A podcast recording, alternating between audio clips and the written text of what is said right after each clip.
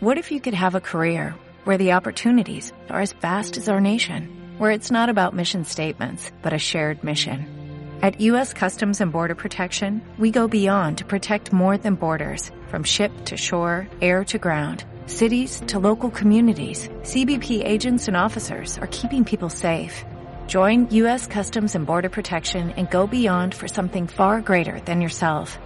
Learn more at cbp.gov/careers. De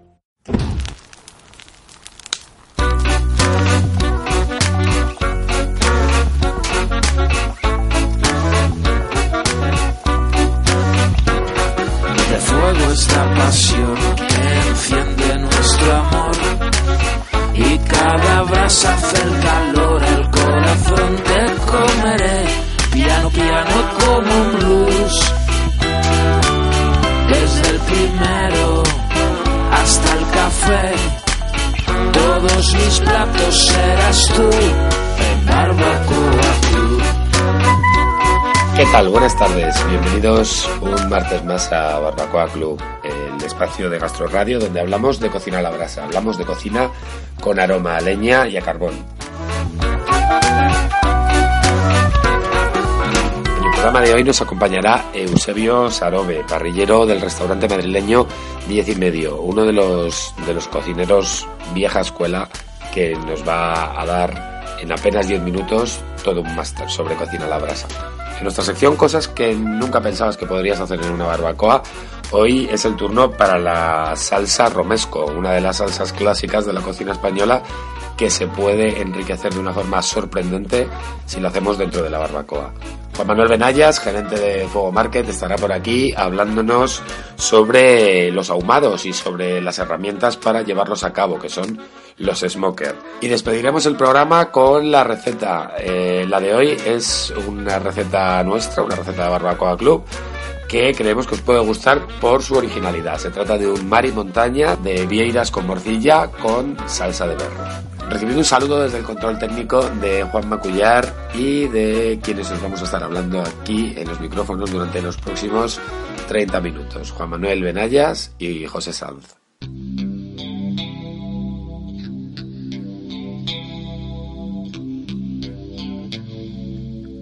Locales con sabor a leña. Me llamo Eusebio Sarobe Lasarte y soy el parrillero del nuevo restaurante Diez y Medio, antiguamente conocido como La Leyenda.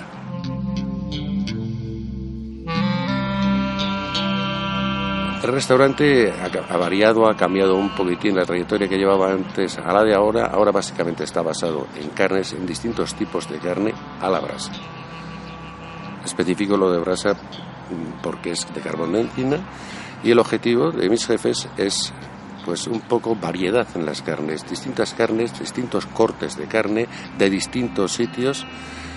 Nos basamos en siete o ocho tipos de carne distintos.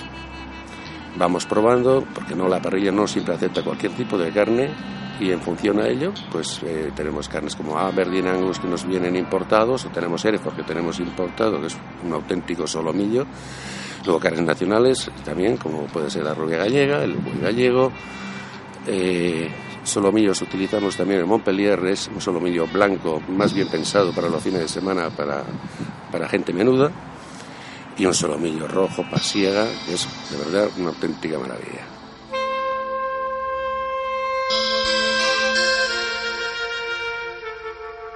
En cuanto a la infraestructura de este restaurante, la verdad es que es un chalet con un precioso pequeño lago, eh, zonas fumadores, eh, es muy amplio, tiene una capacidad, calculo yo, hasta de 500 personas.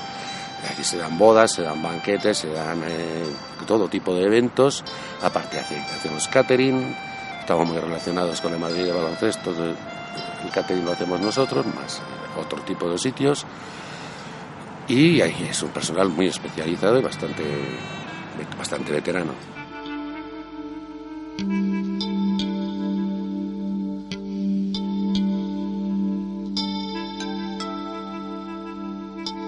Bueno, todo esto tiene que empezar por el entendido, eso los profesionales lo sabemos.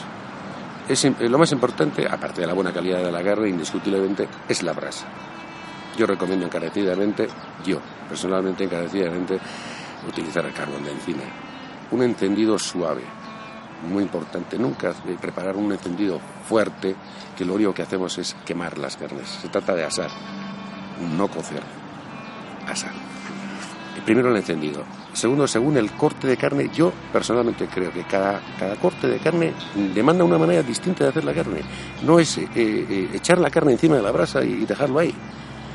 Hay carnes que soportan mucho mejor una brasa, un tiempo, el entrevetado es muy importante porque esa grasa interior es la que soporta.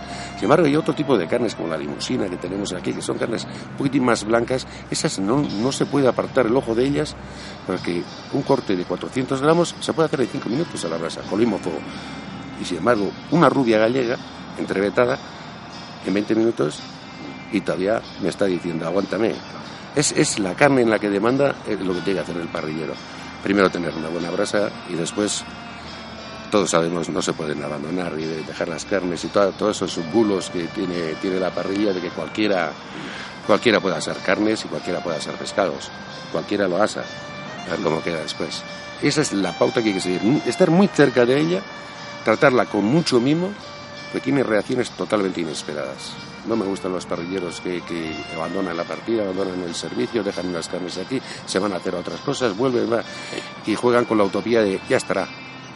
El tiempo no, esto no es un horno de convención que, uno pone 12 minutos y, es el tiempo que ya está calculado y en 12 minutos va a estar y pita. Las carnes en un minuto pueden estar exquisitas, al minuto siguiente se me ha ido, se me ha escapado. Es, es un trabajo muy mimoso muy, muy de creer en lo que uno está haciendo.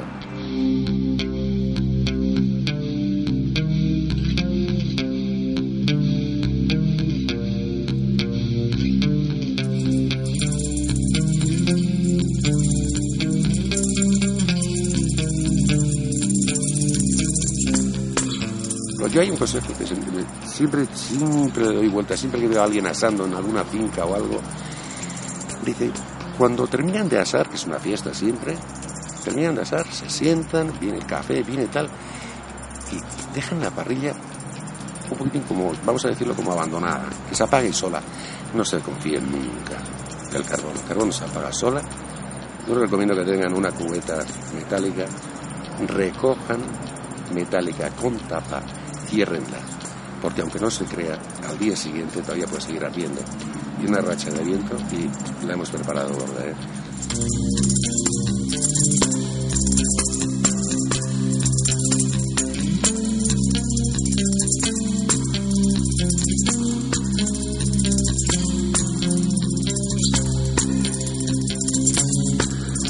Yo os aseguro una cosa, yo todos los días tengo sorpresas con la parrilla.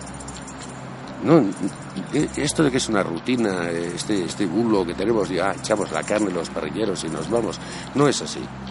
Y los que quieran trabajar con esto les aseguro que esto es entretenido, nunca es repetitivo, aunque estemos haciendo lo mismo. Asar, siempre, es, siempre estamos llevándonos sorpresas con el carbón. Traten a la parrilla con cariño. Yo hablo con ella. La cuido, sí, sí, sí, la cuido. Espero sus reacciones. Y ahí hace cosas increíbles. Basta que venga un trocito de carbón, nada más, un poquitín humedecido, y al remover el carbón, un chisporroteo que nos puede abrasar la cara. Hay que tener cuidado con ella y se ve sus reacciones. Y otra cosa, y no quiero terminar sin decirte una cosa. Lo último de la parrilla, que imagino que todo el mundo lo sabe. Soy de los que creen que la parrilla, lo bueno, lo mejora. Pero lo malo lo empeora. No todo vale para la parrilla. Restaurante 10 y medio. Carretera de La Coruña, kilómetro 12300. El Plantío, Madrid. www.diecimedio.es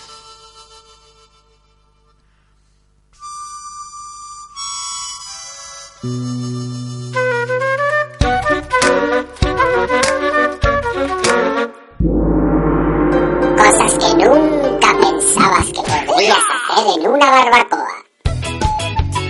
Y algo que no pensabas que podrías hacer en una barbacoa es...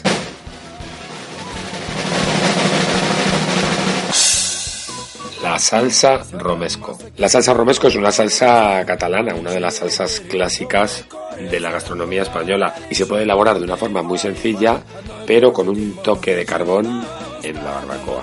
Los ingredientes para hacer una salsa alrededor de medio kilo de salsa romesco serían unos 35 gramos de pulpa de pimiento choricero, unos 15 mililitros de vinagre de jerez, alrededor de 3 o 4 rebanadas de pan duro y tostado, un buen puñado de avellanas, un par de dientes de ajo, un par de tomates rojos maduros, un chorrito de aceite de oliva, sal y pimienta negra. Y la elaboración es muy sencilla. Basta con asar dentro de la barbacoa, añadiendo a las brasas un poquito de madera aromática, los tomates enteros y los ajos. Aproximadamente durante uno media hora, 40 minutos. Pasado este tiempo, sacaremos los tomates, los pelaremos, sacaremos la carne a los ajos asados y en una castañera saltearemos a la brasa bien las avellanas. De igual forma, sobre la parrilla freiremos las rebanadas de pan y juntaremos todos los ingredientes en un mismo recipiente. Todos estos ingredientes los trituraremos bien con una batidora y los emulsionaremos con el aceite de oliva que antes hemos comentado, ya sabéis, chorrito fino mientras la batidora está haciendo su trabajo. Veréis que va a quedar una pasta, no es una salsa fina, digamos, es una pasta poco refinada, es muy vasta. Una vez la tengamos emulsionada, pondremos a punto de sal, le añadiremos la pimienta negra y tendremos una salsa ideal para disfrutar, por ejemplo, con una parrilla de verduras o con unos buenos calzots asados también en la barbacoa.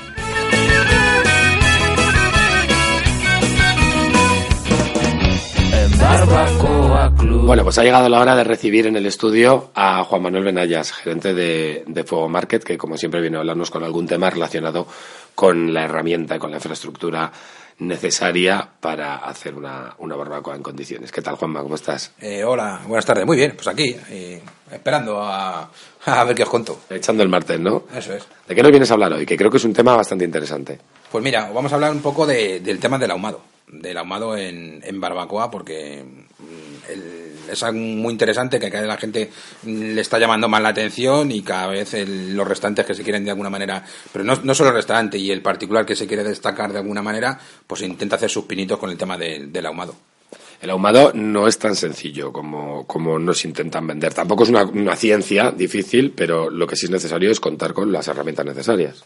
Sí, las herramientas y luego yo creo que el toque personal de cada uno para darle el toque de humo preciso. O sea, yo a mí me gustan los ahumados más bien eh, ligeros. No me gustan los ahumados durante mucho tiempo, pero bueno, es una eso es un rollo personal mío. Pero sí que hay gente que, que ahuma pues, a piezas grandes, se tiran 8, 10, 12 horas y, y, bueno, pues sale muy rico. Pasa que yo gastronómicamente no, no me acaba de convencer porque pienso que eso luego, luego repite. Por lo menos para mí. Sí, aparte no es del todo sano que una pieza que nos vayamos a comer esté recibiendo durante tantísimo tiempo un humo que en principio si no es de una madera resinosa no tiene por qué ser tóxico, pero aparte de que pueda repetir más o menos, eh, no, no, es, no es muy agradable al paladar. Existen varias herramientas ¿no? para ahumar, empezando por, por, unos aparatejos que tienen así una un poco pinta de robots. Háblanos de ellos, háblanos de los smoker. Sí, bueno, pues eh, te cuento, hay diferentes tipos de, de smoker. Para ahumar hay ahumado en frío y ahumado en caliente. Nosotros vamos a, tratar el, el, el, caliente. Entonces hay smoker, casi todos vienen de Estados Unidos, los hay verticales y los hay horizontales. Incluso ya hay barbacoas a las cuales, eh, tipo chargriller, que le puedes, eh, le puedes meter tu, tu smoker al lado, digamos una cámara de combustión, en la cual conviertes la barbacoa en un smoker. Y esto es tan sencillo, la técnica es muy sencilla. Se trata de, de, de en una parte de la, barbacoa, para que visualmente lo podéis un poco ver, mm, tener una madera eh, mojada, que tienen que ser maderas específicas para, para cocinar. Entonces, esta madera mojada, que suelen ser en chip, que pueden ser como astillitas pequeñas, se vierte sobre, sobre la brasa, y entonces, eh, al estar mojadas, empiezan a, a generar un humo, que ese humo pasa desde la cámara de combustión a la barbacoa y lo que va haciendo ese proceso de humo va ahumando la pieza. Entonces, en función de lo que quieras ahumar, pues se necesita más tiempo o menos tiempo. Yo, como os he dicho antes, me gustan más los, los ahumados más suaves. Me gusta una ventresca darle un toque de humo durante un minutito y recibe, recibe el humo de la madera que tú le has metido. Pero mm, desde mi punto de vista, yo un ahumado de 7-8 horas, pues mm, a mí no me parece digestivo, sinceramente. Y hay productos, hay, hay materia prima más agradecida al ahumado que otras, ¿no? Hay, en función de su textura, en función de sus sabores. Sí, nosotros eh, nos hemos dado cuenta haciendo miles de pruebas y ensayos que sobre todo todo eh, producto que sea más esponjoso, por ejemplo una mozzarella en 30 segundos la tienes ahumada y es flipante lo que consigues, eh, cómo, cómo recibe el humo. Todo producto que sea más esponjoso recibe antes, eh, absorbe antes el humo que un producto evidentemente que sea más, más, más duro de, pues no sé, ¿cómo te explicaría? O sea, un calamar va a ser más difícil que le metas tú el aroma de humo que a un flan, por ejemplo. Incluso sabores más neutros, ¿no? Porque, por ejemplo, el, el, el sabor más neutro de una vieira, por ejemplo, recibe mucho mejor el humo que un, que un chorizo, que sí, viene sí, mucho sí. más especiado y que viene mucho más... Además que has puesto un ejemplo, la viera es alucinante eh, cómo recibe el, el- humo. Además yo gané un concurso una vez haciendo una viera con, con un ahumado que, que me quedó súper rico. Lo sabemos, encima de un ajo blanco. Ah, aquello aquello era un escándalo. Sí, estaba buenísimo. Y, y bueno, pues luego, eh, para en función de cada plato, se suelen utilizar diferentes tipos de maderas. O sea, lo que ahora mismo lo que está llegando a España, porque todo esto viene de fuera, son maderas eh, para ahumar eh, carne y pescado. mm, Y, y bueno, pues son maderas de jícore y mezquite, son maderas casi todas americanas, de nogal. Está llegando también mucho manzana, maderas con aroma a whisky. Y bueno, ya incluso en la zona de, eh, del sur de España, en la zona de Jerez, ya hay empresas que están empezando a comercializar eh, lo que es las barricas, la parte de las barricas, se parten en chip o en duruelas y se está empezando a vender para, para hacer ahumados. Para aromatizar al, al aroma de Jerez. Eso es, eso es. Y bueno, pues la verdad es que mm, yo creo que es, un, es a tener en cuenta, dentro de la hostelería es a tener en cuenta, porque bueno, teniendo un, o un horno de brasa o una barbacoa, puedes conseguir matices que tu competencia no los tiene.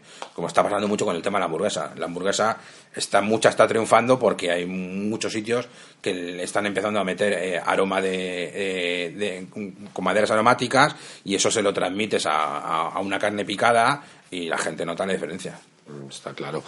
Oye, aparte de los smokers, hace un par de semanas hablábamos aquí de, un, de un- una nueva herramienta, bueno, nueva, no es tan nueva, obviamente, pero sí en España está llegando en los, en los últimos años, eh, que también sirve para ahumar, que es el camado. Sí, eso es. El camado, mm, aparte, una de las, de las virtudes que tiene el camado es que eh, yo creo que, que más que ahumar, perfuma lo que tú cocines. O sea, a mí me, me ha dejado, eh, yo los tengo como hace unos tres meses por ahí, y me ha dejado loco porque cómo le puedes dar un toque de humo y que sea de una forma sibarita y lo recoja la pieza, pero no, eh, como os digo, también a lo mejor es porque yo soy muy, mm, no sé, con el tema del humo me gusta darle perfumar un poco, no ahumar a la bestia, no que parezca el traje de un bombero, a mí eso no, no me acaba de convencer. Entonces yo busco unos, unos matices más, más finos y con el camado esto lo consigues. O sea, eh, yo hago platos como el Boston Batch, eh, que me tiro 8 o 10 horas eh, cocinándolo y yo cada eh, a lo mejor cada dos horas cada dos horas le meto una carga de maderas aromáticas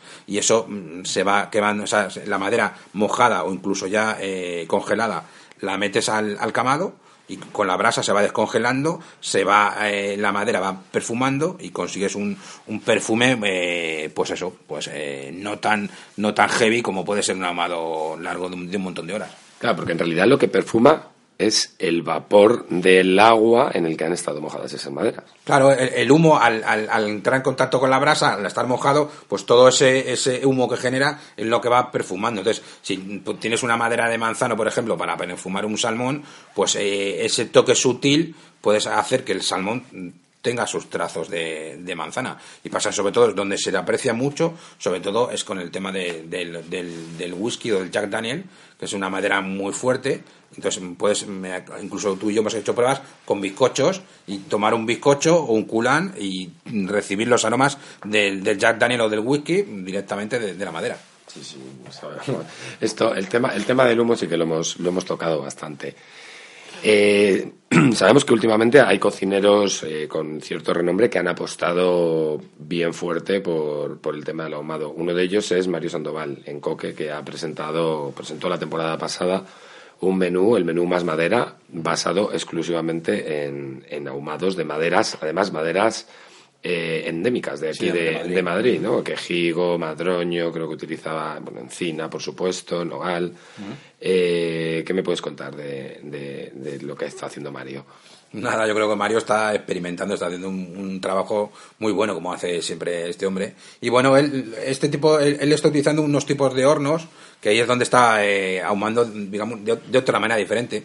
Yo creo que el pionero en España en este tipo de, cosas ha sido Víctor Arguinzonit en Echevarri, que eh, asa, eh, incluso eh, aromatiza la leche que para sus helados. Pero bueno, yo creo que, como Víctor dice, él perfuma más que ahumar. O sea, da unos toques sutiles al producto que hace que hacen que bueno que sea tan rico. Y que a mí me gusta más que un ahumado pues como os digo de, durante mucho tiempo. Mario también ha conseguido algo muy parecido y bueno pues eh, ahí están. Yo creo que eh, ambos tanto Mario como Víctor pues están consiguiendo traer a la cocina algo que, que está abriendo que, va a haber mucho el ojo a mucha gente. Claro porque lo que ellos están consiguiendo no es el ahumado como un fin sino como un medio. Es decir eh, me comentabas ahora mismo que Víctor, por ejemplo, está ahumando la leche para con esa leche ahumada hacer una crema inglesa y desde esa crema inglesa hacer un helado. Un helado que ya en el primero de los pasos ha recibido el, aroma al humo no se trata de ahumar el helado, no se trata de ahumar el flan, sino de ahumar la leche con la que vamos a hacer el flan.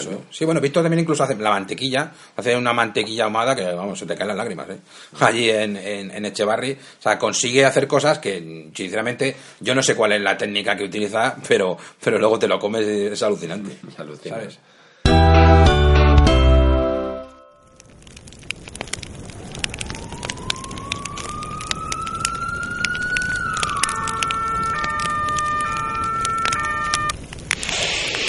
Y la sirena de los bomberos indica que entramos en, nuestra sección que lo quemas, que es el espacio dentro de Barbacoa Club donde hablamos de los errores típicos de los principiantes en esto de la cocina con barbacoa, la cocina a la brasa. Y para ello sí que todavía aquí con nosotros Juan Manuel Benayas. Juanma, hoy creo que vamos a hablar de algo que se nos va a empezar a abrir el, apetito, ¿no? Sí, yo creo que sí, porque esto da, da, que da mucha hambre pensar en estas cosas. Mira, vamos a hablar de, de los puntos de la carne hoy porque mucha gente no, lo tiene claro, ni cómo, cómo se consiguen que realmente los puntos de la carne, elegir el punto se consigue eh, pues a, base de hacer muchas barbacoas, pero bueno, un poco los cuatro puntos básicos, pues los lo vamos a enumerar y ver un poco en qué consisten. Venga, pues estoy, estoy, estoy ansioso por escucharlo porque a estas horas que son... Pues mira, te cuento, mira, vamos a empezar. El, básico, que es el crudo, que en este punto yo creo que a la gente no, no, le va mucho, por lo menos en España no, la gente suele comerlo más, más al punto o más bien, más bien hecho. Entonces, el, punto, el, crudo, mm, la carne por dentro tiene unos 40-45 grados y suele ser, se suele hacer vuelta y vuelta y con, bastante fuego. con un fuego intenso, vuelta y vuelta, y en, lo tienes que sacarlo prácticamente. Ese es prácticamente el crudo o el que llaman los franceses el, el bleu. Claro, la, la, la, la intención es tal vez crear una costra por fuera, caramelizar por fuera y dejar cruda la parte de dentro, roja, ¿no? Eso es sellar y toda la parte de, entra, eh, de, dentro, pues 40-45 eh, grados eh, prácticamente cruda. Yo, por ejemplo, soy de comerme la carne así. Sí. Yo no, yo más, más al punto y depende del día, incluso hay veces que digo que más, más bien hecha, pero bueno. Luego el siguiente punto es el, el sangrante o el sañán, que bueno, el borde por fuera es gris, por dentro es rosado y el centro eh, tiene que quedarse rojo. Y entonces la temperatura interior, el centro, si tuviésemos un termómetro de carne y lo pinchásemos, pues se tiene que quedar a 50-55 grados. Luego el punto, el que más normalmente la gente pide en los locales, es al punto, y ese es el, rosado por dentro, la carne firme pero elástica por fuera. Y ese el punto interior tiene que estar a 58 grados, 58-62 grados. Es el punto óptimo de, la carne al punto. Aquí ya no se ve la carne roja por dentro, ¿no? Aquí ya se vería una carne más rosadita, más... Eso, eso, ya la carne pues es un carne firme y elástica, y bueno, pues un tono más, más rosáceo. Y luego el último punto, que ya bien hecha, que en la parte interior tiene que tener entre 68 grados y 70 grados, y bueno, por dentro está ya prácticamente gris, y bueno, los jugos son, tienen que ser transparentes. De momento tienen que ser, tienen que estar un poco transparentes. Claro, porque esa es otra opción de, de saber cómo va el punto de la carne, ¿no? Porque esto tal vez necesitaríamos un termómetro para, para medir las temperaturas, pero otra, otra opción para saber los puntos de la carne está más en relación con los jugos, ¿no? Si, si la carne sobre la parrilla empieza a segregar jugo más rojizo, un jugo más sanguinolento, digamos, la carne está menos hecha y a raíz que vaya que vaya haciéndose transparente ese jugo irá haciéndose irá, irá estando más hecha, ¿no? Claro, otro otro secreto es, es eh, tocando la elasticidad de la carne y, tocándola contra más eh, elástica esté, pues evidentemente mm, está menos hecha. Es un poco ir tocando y ir viendo. Y bueno, luego hay gente que lo dice, mira, yo no me complico la vida, me compro un termómetro de carne y la pincho y voy viendo. a mí no no me gusta ese sistema porque pierde. Lo primero pierde la magia del, del tema de la barbacoa, que yo creo que el, que el parrillero tiene que llegar un día a sacar el punto ideal de cada comensal. Y lo segundo, que pinchándola, evidentemente, pierde jugos y yo creo que se pierde todo el encanto. Claro, la deja seca, la carne. Claro, yo, para mí, o sea, los termómetros de carne están muy bien, pero a lo mejor para cuando se hacen ahumados o, o- o- o piezas eh, grandes y que se tiran, que tiras 8 o 10 eh, horas asándolas, entonces tener un termómetro de carne que te avise cuando llega la temperatura, porque es una pieza muy grande y es muy difícil de controlar. Pero en cortes finos, mm, te hablo de corte fino que sea de un- una pieza de un kilo, yo creo que se mm, puedes llegar a aprender a, eh, a hacerlo a simple vista. Sí, no tan difícil. Bien tocando, bien con el talento propio del parrillero de- a base de haber puesto mucha carne Claro. sobre el asador, o bien contemplando lo que comentábamos de los jugos, viendo si el jugo es más rojizo o el jugo es más transparente, yo creo que es fácil Sí, encontrar el luego punto. hay otra gente que hay principiantes que lo que hacen es le van pegando cortes a la carne y van viendo un poco por encima. Pero bueno, yo creo que si quieres un poco para empezar, si son tus primeros pasos en la barbacoa, si quieres puedes darle un corte y vas viendo. Pero yo creo que para mí, juégatela y vas aprendiendo un poco visualmente cómo llegará un, un- un día que, vamos, vas, vas a controlar el fuego y vas a controlar el punto, pero fácilmente. Bueno, y otra polémica con la carne, más allá de los puntos, es el tema de la sal. Ya sabía yo que ibas a sacar ese tema. Ese- Esa es nuestra, nuestra, nuestro frente abierto. Hay quien sala antes la carne, hay quien la sala después. Eh, si quieres, hablamos cada uno de los pros y los contras de, de salar antes o de salar después. No sé, yo tengo mi teoría. Yo creo que un corte, un corte grande, que los cortes grandes, yo sí los salo antes. O sea, le pongo sal antes de alguna manera para que retenga los jugos. Y sin embargo, eso es un corte muy finito, pues este lo salo después. Pero no sé, cada uno tiene su teoría. Tú tienes la, la tuya de que no. Cuéntanos la tuya. Yo tengo, por ejemplo, mi teoría, que yo creo que es la teoría más extendida, es que la carne siempre se sala una vez hecha. Porque la sal provoca en el, te- el tejido de- del músculo del animal, provoca la apertura de los poros y por esos poros se nos escapa el jugo.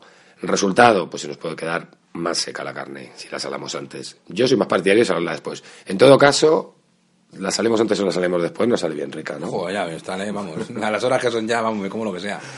Pues venga, vamos a ver si terminamos y nos vamos a comer. Seguimos aquí en Barbacoa Club.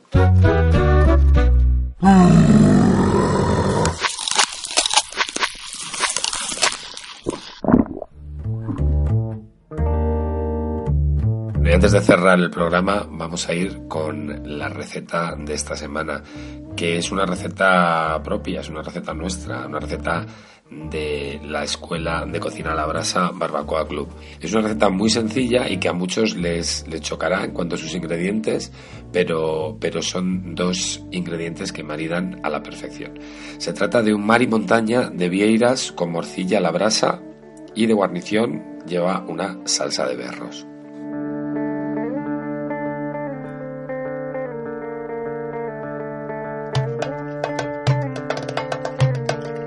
Hablaba de lo sorprendente que puede ser por la combinación de la vieira y, la morcilla, pero se da el caso que el, cerdo y el marisco combinan estupendamente, maridan muy bien en cuanto a sabores, y más dos productos de tanta calidad como puede ser una buena vieira y una buena morcilla de Burgos. La elaboración es sencillísima, basta con, eh, con poner sobre la parrilla la carne de la vieira eh, a la que previamente habremos retirado el coral, y la morcilla cortada en rodajas con el suficiente grosor como para que no se nos desmorone entre los barrotes de la parrilla. A la hora de presentar el plato, el montaje es muy sencillo. Sobre la concha de la vieira colocamos en primer lugar la morcilla y sobre esta la vieira, la que hemos retirado el coral, ambas pasadas por la brasa. Elaborar la salsa de berros es muy sencillo. Basta primero con fijar la clorofila de los berros. Para ello los escaldaremos en agua hirviendo durante aproximadamente 10 segundos y acto seguido los escurriremos rápidamente y los pasaremos agua con hielo para que el contraste de temperaturas fije la clorofila y nos permita tener una salsa con un color verde intenso. Una vez hayamos hecho esto, añadimos un poquito de nata, trituramos, colamos y ponemos a punto de sal. Esta salsa la vertemos sobre nuestra combinación de vieira con morcilla encima de la, de la, concha de la vieira y el resultado es un entrante muy atractivo, de mucha originalidad y que seguro que no deja a nadie indiferente en vuestra próxima tarde de barbacoa. Y con esta, con este mar y montaña de Vieiras con Morcilla a la brasa, nos despedimos. Hasta aquí ha llegado este martes Barbacoa Club. Juan Macullar estuvo en el control central y en los micrófonos Juan Manuel Benayas y José Sam. Ya sabéis que podéis contactar con nosotros a través de varias vías, eh, a través del correo electrónico comunicación arroba fuegomarket.com o buscando nuestro perfil en las redes sociales. Fuego Market en, en Facebook y arroba Fuego Market en Twitter. Hasta el martes que viene.